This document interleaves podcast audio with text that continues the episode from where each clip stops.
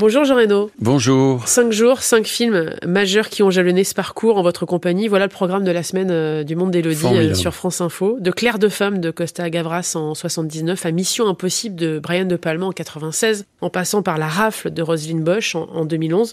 Vous avez toujours été plébiscité par le public français. Ça fait 45 ans que vous nous accompagnez. Vous êtes devenu euh, l'un des membres de notre famille aussi à nous en tant que, que spectateurs que vous nous représentez en France mais aussi à l'étranger. Vous semblez n'avoir jamais perdu cette envie de jouer. Est-ce que par moment vous avez perdu l'envie de jouer ou pas du tout? Non, jamais. Et même alors le matin que je suis fatigué, j'arrive comme ça et on fait, euh, on va faire une lecture. On faisait souvent ça en Espagne quand j'ai fait le feuilleton pour Amazon. Je dis ah non, tu vas pas me faire le coup de la lecture quand même. Tu veux vérifier si je connais mes lignes? Non, non, mais je veux voir comment ça sonne, dit le metteur en scène. Eh ben, à partir du moment où la scène démarre, ça y est, vous êtes dedans. C'est un peu chimique. Après le Grand Bleu, euh, déjà, il y avait eu euh, une euh, caisse de résonance à l'étranger. C'est le Japon qui s'était intéressé à vous au départ, avant mm. les États-Unis. Vous avez même tourné des pubs d'ailleurs pour eux. Pendant 17 ans. Est-ce que déjà ça, ça vous a permis d'avoir une espèce de projection de ce que vous pourriez faire ailleurs? Oui, et ma première langue, quand j'étais petit, c'était l'espagnol. J'ai eu une tendance à, à pouvoir apprendre des langues. Quoi. Malheureusement, mon fils est passionné. Mon fils de Cielo, qui a 14 ans, est passionné par le Japon. Il prend des cours de japonais.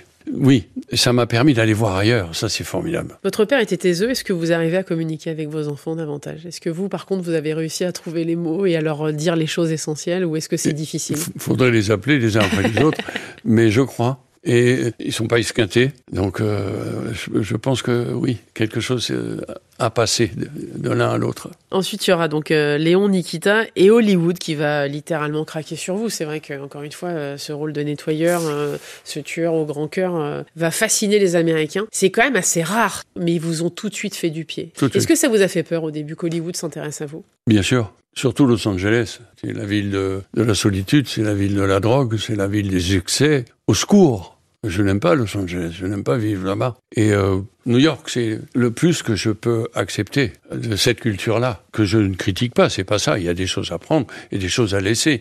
Mais euh, oui, bien sûr que j'ai eu peur, j'ai eu terriblement peur. Mais j'ai tout de suite vu les patrons des studios, ils, ont, ils, ont, ils sont venus, j'ai gardé des relations avec eux et avec l'émetteur aussi. J'ai aussi rien demandé faut pas se tromper. C'est difficile de représenter quelqu'un euh, d'un pays dont vous ne faites pas partie. Alors, refaire l'éternel euh, voyou, l'éternel tueur, euh, non, ça m'intéresse pas. Merci beaucoup. Il eût fallu que j'aille m'installer, que je mime, ou je m'imprègne. Non, non.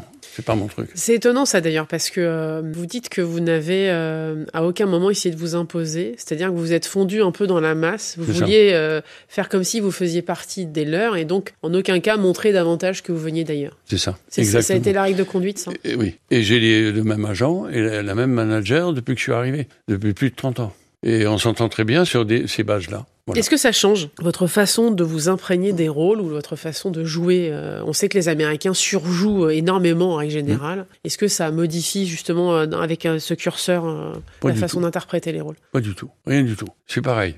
Moteur, c'est le même moteur, c'est la même scène, c'est les mêmes partenaires. Alors lui, s'il fait plus, s'il en fait des tonnes, ça me regarde pas. Moi, j'ai ma méthode, j'ai ma construction, je vais construire mon personnage et je vais te le jouer tranquille. J'ai fait un film avec Kenny Lonergan qui s'appelle Margaret, où je joue un Bolivien. Et sa femme joue aussi euh, dans la vie. Sa femme euh, fait ma fiancée. Et le personnage meurt d'un cancer. Et donc, euh, le type était assez réticent.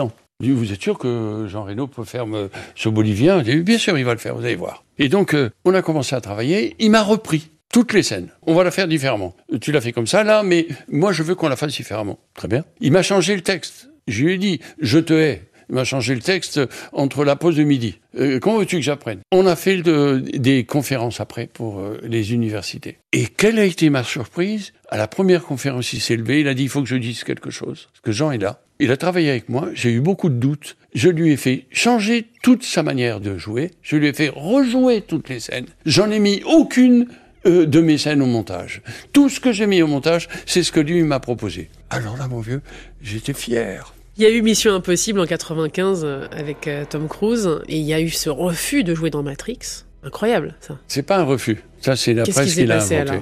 Je ne crois pas. Une, ce que je dis je, est illisible. Hein et j'ai une situation familiale déplorable. C'est le deuxième divorce. Je me vois mal me tirer quatre mois et demi euh, en Australie. Je ne peux pas. Vous voyez ce que je veux dire Donc c'est pas un refus, ça n'a rien à voir avec le boulot. De toute façon, euh, il y a très peu de gens qui savent lire bien un scénario, à la vérité. C'est souvent un conglomérat d'avis qui fait que vous rentrez dans un film ou vous sortez du film. Voilà. C'est pas du tout un refus de dire je veux pas faire ce film. Pas du tout. Je ne peux pas le faire dans ma tête. Il n'est pas question de partir en Australie pendant quatre mois et demi. Encore une fois, euh, c'est le destin. Hein. C'est comme ça que ça se passe. Hein. Comment vous choisissez vos films alors? Vous regardez, vous prenez le temps de regarder chaque scénario. C'est vous qui décidez. Vous ne vous laissez pas influencer? Si je me vois. Après, des fois, on me dit non. Là, je viens de refuser un film d'horreur parce que je me vois pas. Mais ma manager était de mon avis. Elle m'a dit, euh, je le sens pas. J'ai jamais fait de film d'horreur. Donc au départ, je me suis dit, waouh, ce serait pas mal de faire un film d'horreur. Euh, c'est le seul registre que vous n'avez pas. Euh, j'ai pas, pas, mis les pieds. Euh, avec Rob Cohen, qui est un metteur en scène qui a fait Fast and Furious. Et, mais qu'est-ce que tu veux? C'est comme ça. Oui, il va y avoir Godzilla. On va en parler parce que ça, c'est vraiment le film. Godzilla, c'est une rencontre, oui. La, rencontre, elle est assez forte parce que vous êtes agent de la DGSE, chargé justement d'exterminer un monstre jailli des profondeurs des mers. Quand le film sort, on est un peu dans le même registre que pour euh, Le Grand Bleu. Il sort en clôture du Festival de Cannes. La presse, elle n'est pas forcément là, la presse française, je parle. Elle égratigne le film dès le départ. La seule personne qu'elle ne touche pas, c'est vous. On se rend compte à quel point là, euh, il y a un décalage entre le gigantisme américain, finalement, et l'Europe.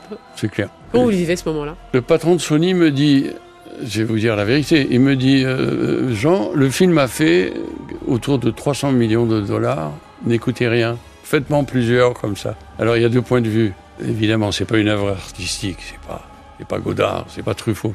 Mais c'est intéressant de garder sa vérité dans, dans ces machines de guerre. Quand même, vous tournez en face de Manhattan, il y a une armée. J'ai retrouvé ça dans le Da Vinci Code. Dans le Da Vinci Code, il, doit y avoir 300 personnes sur le plateau. C'est pas vrai. Et Ron Howard, on dirait une mémé, il, s'agit des mains comme ça, une petite mémé, il dirige tout ça comme si c'était quatre personnes. Donc, tout est relatif dans la vie, quelque part. Il représente quoi ce film dans ce parcours? 140 millions de, dollars de recettes, hein, c'est vraiment c'est monstrueux. Oui. Il y a un avant et un après Godzilla aux États-Unis d'ailleurs. Hein. Oui, oui, oui, bien sûr. Et puis c'est la rencontre avec Mathieu, qui est marié avec euh, Jessica Parker, qui n'est pas connu à l'époque. À l'époque, c'est Mathieu, et je suis resté ami avec lui. Très bon acteur de théâtre d'ailleurs. Mais c'est surtout ma rencontre avec lui que j'ai gardé, euh, plus que le film. J'ai revu le metteur après.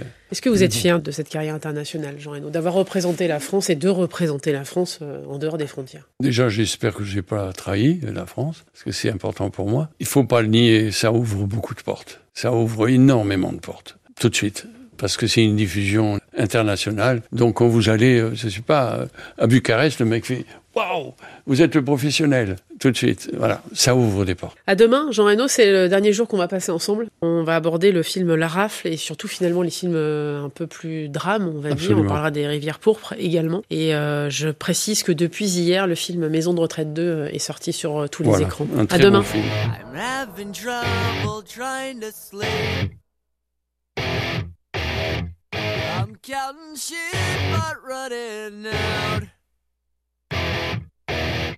As time ticks by, still I try. No rest for cross chops in my mind. On my own,